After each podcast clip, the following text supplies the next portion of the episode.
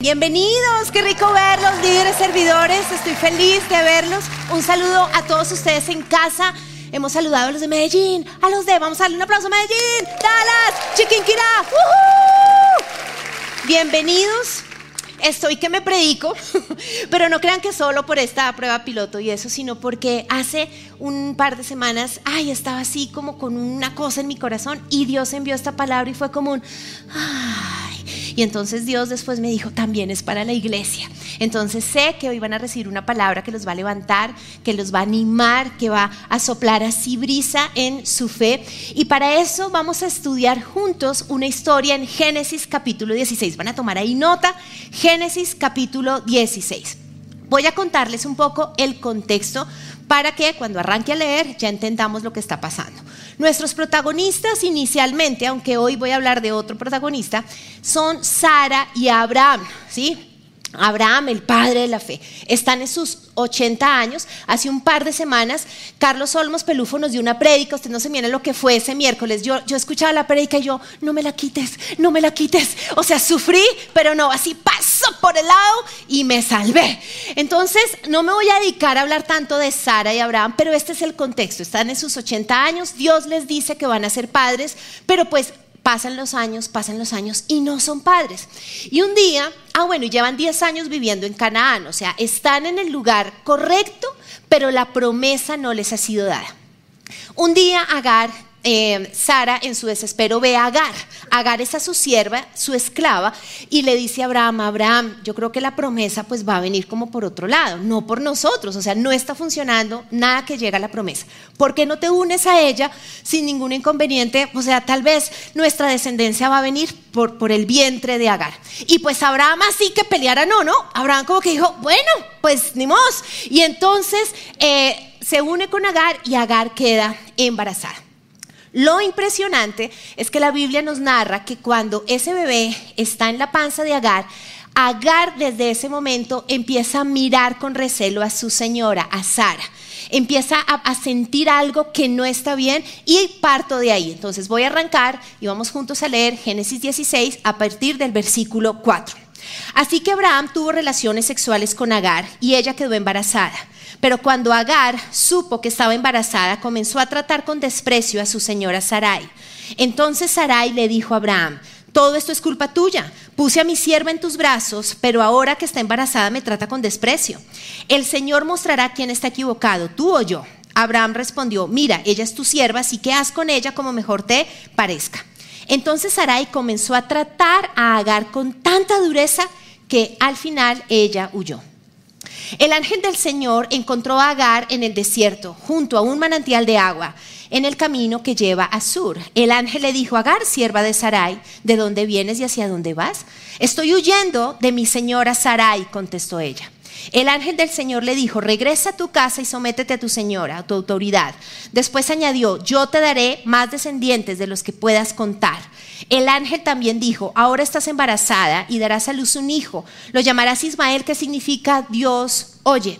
Porque el Señor ha oído tu clamor de angustia. Este hijo tuyo será un hombre indomable, Ahí hace una descripción y en el versículo 13 dice, a partir de entonces, Agar utilizó otro nombre para referirse al Señor quien le había hablado.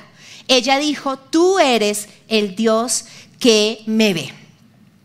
Hoy nos vamos a concentrar en Agar, ahí pueden anotar, vamos a hablar de Agar, esta esclava egipcia que termina en una situación que ella no buscó y quiero que tratemos de ponernos en sus zapatos y tratar de conectarnos con lo que ella pudo haber pensado y haber sentido. Esta no es una historia de adulterio. Agar no se le metió a Abraham por los ojos, ¿sí? Es una situación donde ella ni se le pregunta, ¿cierto? Los que toman las decisiones son sus amos, Sara y Abraham. Y no sé si hay, si hay situaciones donde ustedes terminan en, en algo muy difícil, pero no por ustedes, sino por la decisión de otros. Hay algo que los toma por sorpresa y ustedes dicen, yo en qué momento estoy metido en esto cuando fue un plan de otros, pero ya no hay nada que hacer, yo no podía elegir. Entonces, Agar es tomada por sorpresa por una situación que, que tal vez no, no le era fácil a ella haber dicho sí quiero, no quiero, y está en un momento muy difícil. Trato de entender por qué la Biblia nos dice que en ella se despertó un fastidio, que ella empezó a hablarle mal a, su, a, su, a la señora, a Sara, porque quiero que se imaginen que ella tiene un hijo que pues es de su amo, pero ella sigue siendo esclava. Es decir, no fue que por quedar embarazada la ascendieron, ¿sí? Entonces, ella sigue siendo esclava y hay un bebé en esa panza y yo me imagino que en medio de sus quehaceres dice, ¿qué hago con esto? Tengo un hijo que después tengo que entregar, es de este señor, pero mi condición no termina. Y entonces ella empieza a ser reactiva con Sara y leímos que hay un momento donde Sara dice, no aguanto más y la empieza a tratar con dureza. La trató tan mal que Agar toma la decisión de huir y termina en el desierto.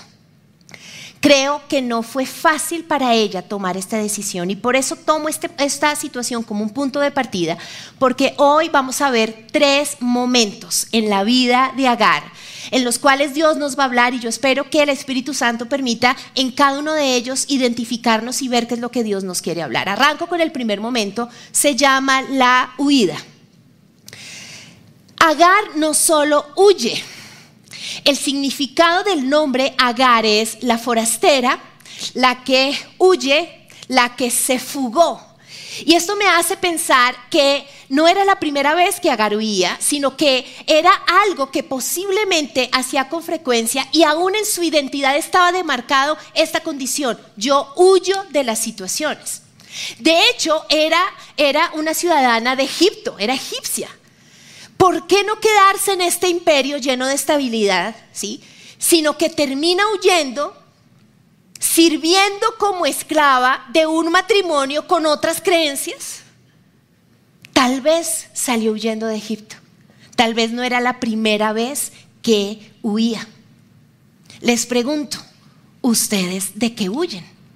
Porque todos tenemos la tendencia a huir. Huimos como agar del rechazo, de las situaciones injustas, Huimos de la presión, huimos cuando nos sentimos que hay algo que, no está bien, que nos hace daño. La soledad nos hace huir y tomar decisiones de huida. El sentir que estamos estancados, el no ver respuesta nos hace huir. ¿De qué estás huyendo tú? Porque Agar tenía seguramente un patrón de huida. Hace como unos dos meses atrás, en una noche tuve una situación muy difícil y tuve una batalla en mi mente, yo creo que fue así, cruce de misiles, o sea, una cosa impresionante, y de repente apareció ella. Y yo dije, por una noche voy a huir. Porque ustedes sabían que las tarjetas de crédito nos ayudan a huir. Entonces yo la miraba y yo decía, lo hago, no lo hago, necesito huir de tanta presión, necesito una noche respirar. Y de repente el Espíritu Santo me dijo, guarda eso. ¿Qué estás haciendo? No vas a huir. Además, no tienes plata para después pagar esto. Entonces la guardé y me fui al baño y lloré como una hora y salí y dije, está bien, no huyo. ¿De qué huyes? ¿De qué estás huyendo? ¿En qué rol de tu vida o en qué área tú estás huyendo? ¿De qué te estás fugando? ¿De qué manera estás escapando? Nunca huir te va a llevar a la tierra prometida. Siempre huir te lleva al desierto. Cuando el ángel se encuentra con Agar, dice que la encontró en el desierto. No dice, y el ángel encontró a Agar en el camino. El ángel la encontró en la ciudad. El ángel la encontró en el pueblo. Dice, el ángel la encontró en el desierto. Cuando tú huyes, tu destino no es la tierra prometida, es el desierto. ¿Por qué? Porque Dios no respalda las huidas. No es como Dios opera. Si tienes dudas, léete esta noche, Jonás, y verás lo que Dios te cuenta, ¿no? Así como casualmente cuando uno huye, ¿qué pasa? Dios no respalda cuando tú y yo huimos. No es la manera como Dios actúa. Segundo momento, el encuentro. Cuando estamos como Agar en situaciones de presión, en situaciones donde hay como este zancocho de emociones, yo me la imagino en ese desierto diciendo, huí, pero no estoy sola, tengo un bebé en la panza. ¿Qué voy a hacer? ¿Cómo voy a subsistir? Imagínense esa crisis. Tal vez se quitó el maltrato de Sara, pero no está en paz. Tal vez en el desierto tú dices, oh, salí de esta situación, pero no significa que estás en el lugar correcto. No hayas paz. ¿Por qué? Porque no estás con el respaldo de Dios. Y entonces está toda esta situación. Todo esto, y es impresionante porque en muchos textos de la Biblia vemos que el ángel aparece, pero cuando dice el ángel de Jehová o el ángel del Señor, significa que Dios mismo se, se, está revelando. Esto lo vemos, por ejemplo, cuando Jacob se encuentra con Dios y tiene una pelea. Esto se llama una teofanía y significa que Dios se revela al hombre como a través de un ser celestial, pero es un encuentro divino. Y me impresiona algo porque en este encuentro el ángel encuentra a Agar, no Agar encuentra al ángel. Dios siempre sabe dónde tú y yo estamos. Por eso el Salmo 139 dice, ¿a dónde huiré de ti? Si al final del día tú siempre me encuentras. Pero lo que me impresiona es que no solo Dios pone ángeles que no vemos a nuestro servicio. Yo le digo, Señor, necesito un ejército que proteja a mi familia, ¿cierto? Sino que hay personas con tanta sensibilidad que escuchan a Dios para hacer cosas en el momento justo para ayudarnos y uno dice, ay, tú eres un ángel en mi vida. ¿Sí, ¿Sí les ha pasado eso? Estos ángeles humanos que uno dice, o sea, no puede ser que esté haciendo lo que yo venía orando y que esta persona sea usado por Dios como si fuera un ángel. Y quiero contarles cosas que en esta última temporada hemos vivido como familia, pero no para que piensen, ay, a ella sí, a mí no. No, porque tal vez al contarle usted dice, ay, de razón mi comadre. Entonces usted va a pensar en la Bessie, en, en lo que sea, que usted diga, esa persona escuchó a Dios. Sí, yo he tenido temporadas, y esta ha sido una temporada donde ha llegado alimento a mi casa, mercados, frutas. Cuando estuvimos los cuatro con mi esposo y los chiquitos con COVID, aparecieron así postres, ensaladas, almuerzos. Aparecieron las lentejas y los frijoles hechas por Casa Fuente en mi casa. ¿Cuántos han sido bendecidos por lo que hace apoyo social? Y yo decía, gracias, no voy a cocinar, me duele el cuerpo, estoy con fiebre. Y entonces ángeles han llegado, ha llegado dinero para poder pagar tratamientos de mis hijos cuando no hemos tenido en la puerta de mi casa. Hemos conocido ángeles que son ustedes, iglesia. He conocido profesionales en salud que nos han ayudado. Profesionales y especialistas que han ayudado en cosas que nuestros hijos han necesitado. Porque es la manera como Dios no solo manda a esos ángeles que no vemos, sino que despierta corazones y hay personas que se portan como ángeles. Entonces, quiero que recuerdes eso porque a veces decimos, pero Dios no está pues ahí, ¿sí? A través del vigilante, ¿cierto? A través de esta persona son personas usadas por Dios. Entonces, si tú en este momento estás recordando esas personas que han sido usadas por Dios, ¿sí? que les han mandado el versículo a la oración en el momento donde tú más lo necesitas y uno dice, ni que hubiera, mejor dicho, eh, sabido que yo estuve llorando en la noche. A mí me pasa eso. Me despierto y aparece en WhatsApp un versículo y yo digo, ah, si esta persona supiera que lloré anoche. y entonces usted va a agarrar su celular en este momento y va a buscar eh, dos Lija dos, ángeles usados por Dios. Y le va a mandar ese sticker y le va a decir, gracias, eres un ángel en mi vida. A los que han sido mis ángeles que están viendo, ustedes saben, siempre se los he dicho, gracias por siempre estar allí y en esta temporada de tanta dificultad. Entonces, el ángel encuentra, Dios siempre no sabe dónde estamos y encuentra, pero no solo la encuentra, lo segundo que pasa es que la confronta. Hay una confrontación, hay una charla incómoda. Y lo primero que le dice en el versículo 8 es, ¿de dónde vienes y para dónde vas? ¡Wow! Porque a Dios le interesa tu pasado y tu futuro. Le dice, ¿de dónde vienes? ¿Cuál es tu historia, Agar? Por eso es que hacemos procesos de sanidad. Porque a Dios le interesa, cuéntame tu historia, ¿qué te ha traído a este desierto? Pero no solo le interesa eso, dice, ¿y para dónde vas? ¿Hay un propósito? Es tremendo. Y entonces Agar hace algo que me encanta y es que es honesta. Alguna vez les prediqué de otra mujer en la Biblia que era, no, no necesito nada. Esta no. Esta me encanta porque dice, estoy huyendo de mi señora, que se llama Sara. Más o menos vive en el 403, me ha tratado mal. o sea, ella se despacha, ¿no? Ella dice, aquí esta es mi oportunidad, es de ella que huyo. Y ahí es donde tú tienes que hacer lo mismo con Dios, estoy huyendo. Porque Dios hoy te está diciendo lo mismo. ¿De dónde vienes? ¿A dónde vas? ¿Qué estás haciendo? Y tú tienes que reconocer en qué área has tomado decisiones o estás maquinando un plan de huida. El pasado y el futuro le interesan a Dios. Por eso pregunta, ¿de dónde vienes y para dónde vas? Lo tercero que hace el ángel en este segundo momento del encuentro, y esto es muy difícil, prepárense, es que le dice lo siguiente, y lo voy a leer para que se den cuenta que está escrito, aunque ya se lo leí. En el versículo 9 dice, y le dijo, regresa a tu señora y sométete a su autoridad. Regresa y sométete. Cuando yo leí esto, yo dije, ay, no, no, no, no, no, no. Yo quiero que el ángel diga, Agar, el Señor te ha visto. Y me ha enviado porque hay una ciudad donde te tiene una casa para ti, tu hijo. Todo estará bien, Agar.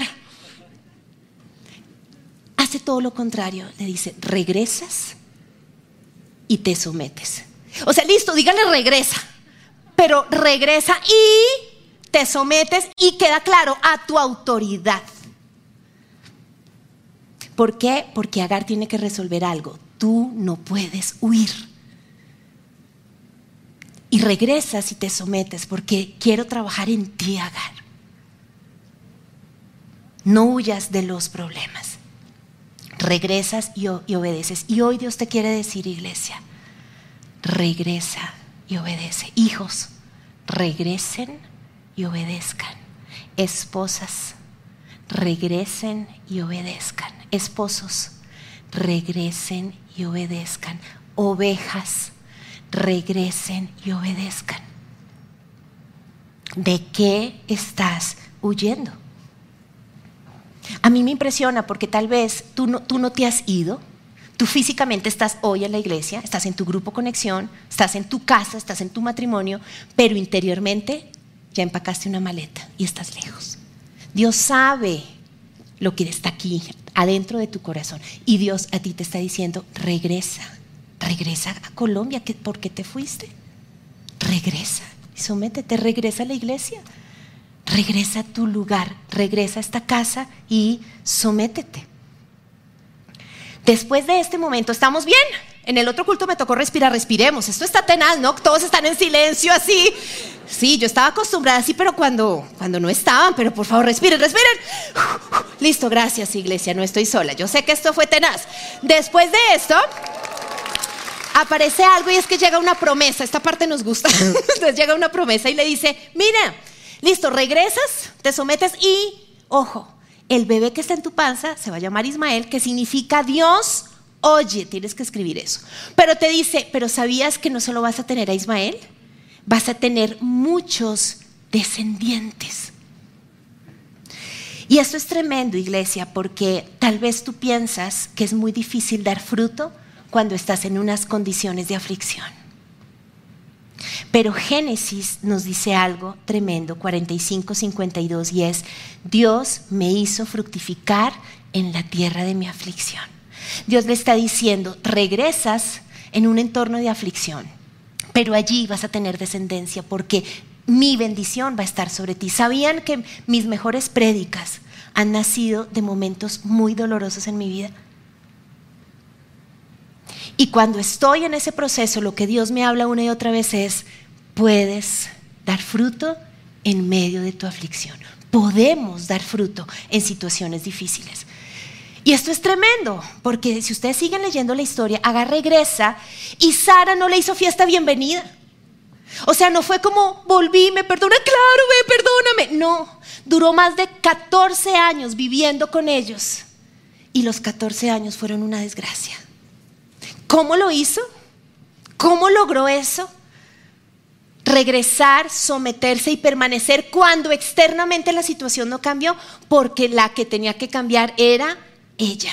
Y había una verdad que ella tenía que aprender. Cuando tú huyes al desierto, así te quites la opresión, vas a ser estéril. Tal vez la causa de tu esterilidad es esta. Estás en un desierto y no has vuelto y has regresado. Pero cuando estás en tierra de aflicción, si estás en obediencia a Dios, vas a fructificar. Ese es el principio. Tercer momento, entonces vamos a repasar. ¿Cómo se llama el primer momento?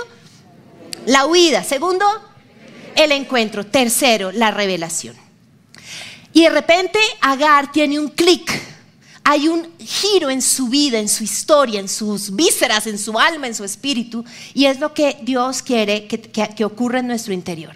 La Biblia nos dice en el versículo 13, a partir de entonces Agar utilizó otro nombre para referirse al Señor, quien le había hablado. Ella dijo, tú eres el Dios que me ve. Agar no le refuta al ángel, no dice, no, pero de verdad, no, no, no, yo no voy a volver, esta señora es, es terrible. Agar logra recibir una revelación, porque las veces que el ángel le ha dicho, el Señor ha oído tu clamor, ¿sí? Hace que ella diga, Dios me ve, porque hay una conexión muy interesante entre el oído y los ojos, ¿sabían? Fíjese que el ángel no le dice a Agar, Agar, Dios te ha visto. ¿Qué le dijo el ángel a Agar? Dios te ha oído. Pero ¿qué dice que Agar respondió? Que Dios la ha visto. Entonces uno dice, ¿cómo así? Los que son padres entienden esto perfecto. Está nuestro bebé llorando, mejor dicho, a gritos, dependiendo de la personalidad, ¿no? Mi hija lloraba, ¡guau! mi hijo es, ¡guau! o sea, la testosterona sale, ¿no? Entonces, ¿qué hacemos nosotros? Pues cuando alguien llora es por algo. Yo no puedo ignorar el llanto de un bebé, entonces nosotros vamos, sale la mamá o el papá y los alzamos, ¿cierto? ¿Qué pasa? Y los miramos y los calmamos. Y el bebé se calma porque llegamos, pero así tenga dos días de vida de nacido. Así él no nos hable, lo que el bebé está aprendiendo es lo siguiente. Me viste porque me oíste. El bebé sabe que mamá y papá vienen a verlo porque primero ¿qué ocurrió? Lo oímos. Por eso el ángel no le dice Dios te ve, no, no, no, esa es una revelación personal que tú tienes que tener. El ángel lo que dice es Dios te oye.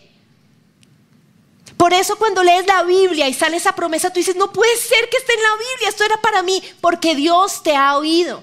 Por eso aparecen esas personas que son usadas en momentos claves para decirte, hey, Dios te ha oído. Pero eres tú quien necesita estar despierto a todas esas cosas, a la palabra y a lo que ocurre a tu alrededor, para que tú puedas decir como Agar, Dios me ve. Y entonces, ¿cómo ella soporta volver a una situación de aflicción? Porque esta es su verdad.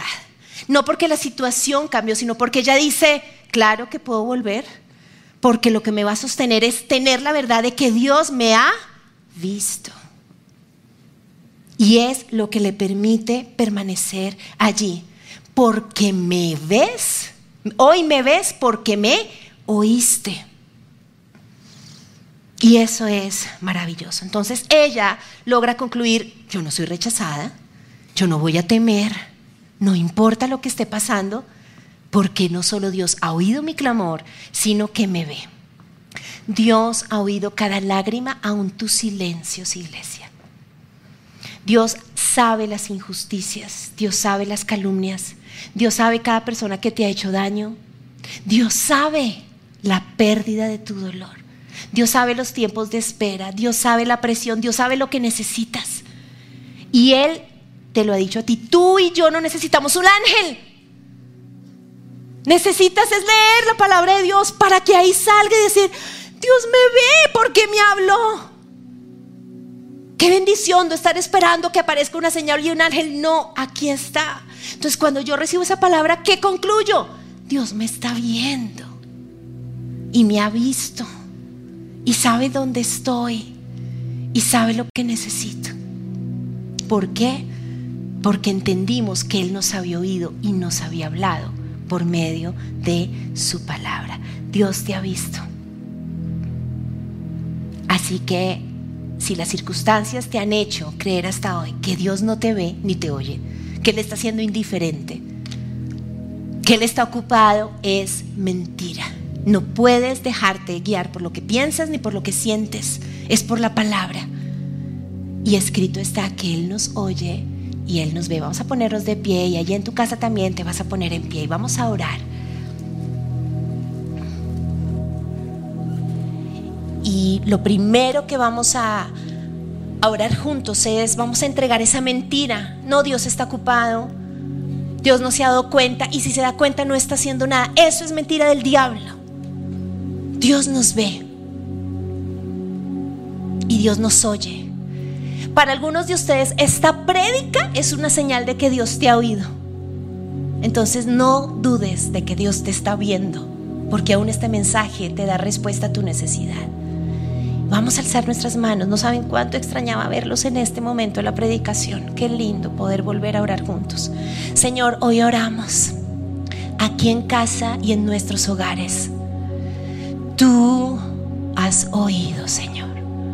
Por eso hoy, en el nombre poderoso de Jesús, hoy renuncio a esa idea que ha venido a mi mente, a ese susurro que se repite, que me hace dudar de que Dios está cuidándome, que me hace pensar que Él ha sido malo, que Él está atendiendo a otros, pero a mí no que es indiferente, que es frío. Hoy suelto de mi fe, desarraigo de mis oídos, de mis pensamientos esa mentira, porque mentira es que nuestro Dios es un Dios ciego y sordo. Se va ese engaño en el nombre de Jesús.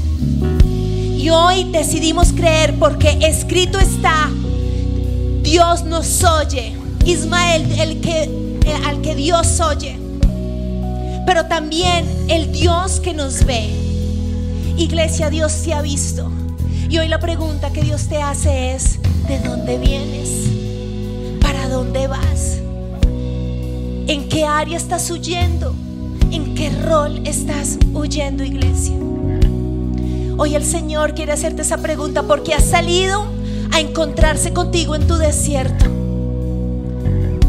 Pero lo primero que te dice es, yo te encuentro, no puedes huir de mí, pero de qué huyes. Y ahí en tu lugar tú le vas a decir de este rechazo, de esta soledad. Esta situación de presión está haciendo que tome decisiones y sí reconozco que estoy huyendo. ¿De qué estás huyendo? Díselo ahí al Señor. Señor, perdónanos por huir, perdónanos. Perdónanos porque tal vez físicamente aún algunos no lo han hecho, pero en, su interior han elaborado todo el plan para salir corriendo. Y tú hoy has enviado esta palabra para decirles qué estás haciendo, de dónde vienes, para dónde vas.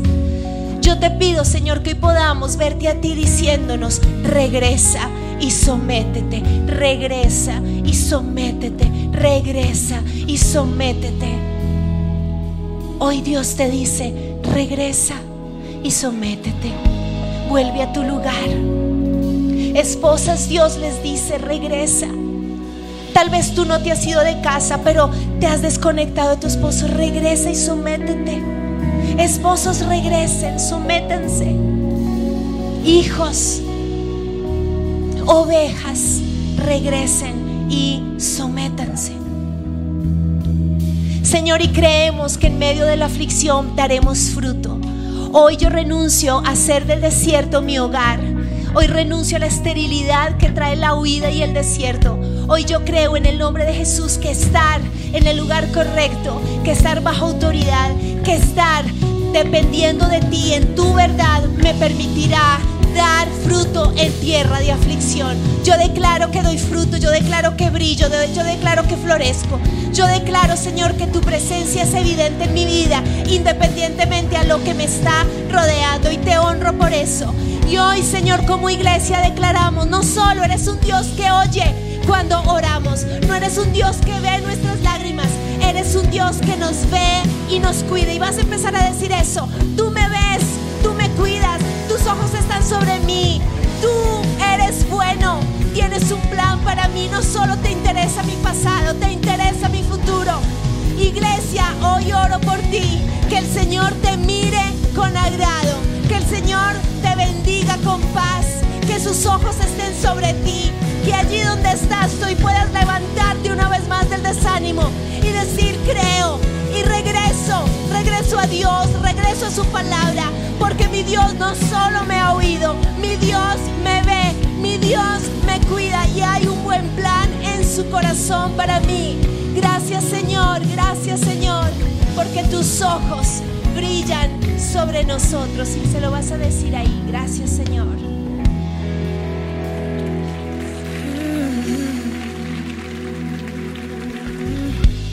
¿Cómo le las estrellas,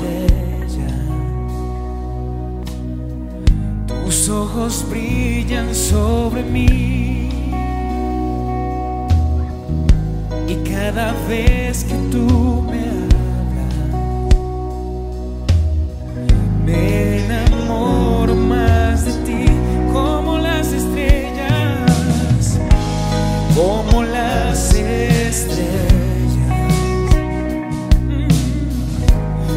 ojos brillan sobre mí. Y cada vez que tú me hablas, me enamoro más de ti, abrazado a tus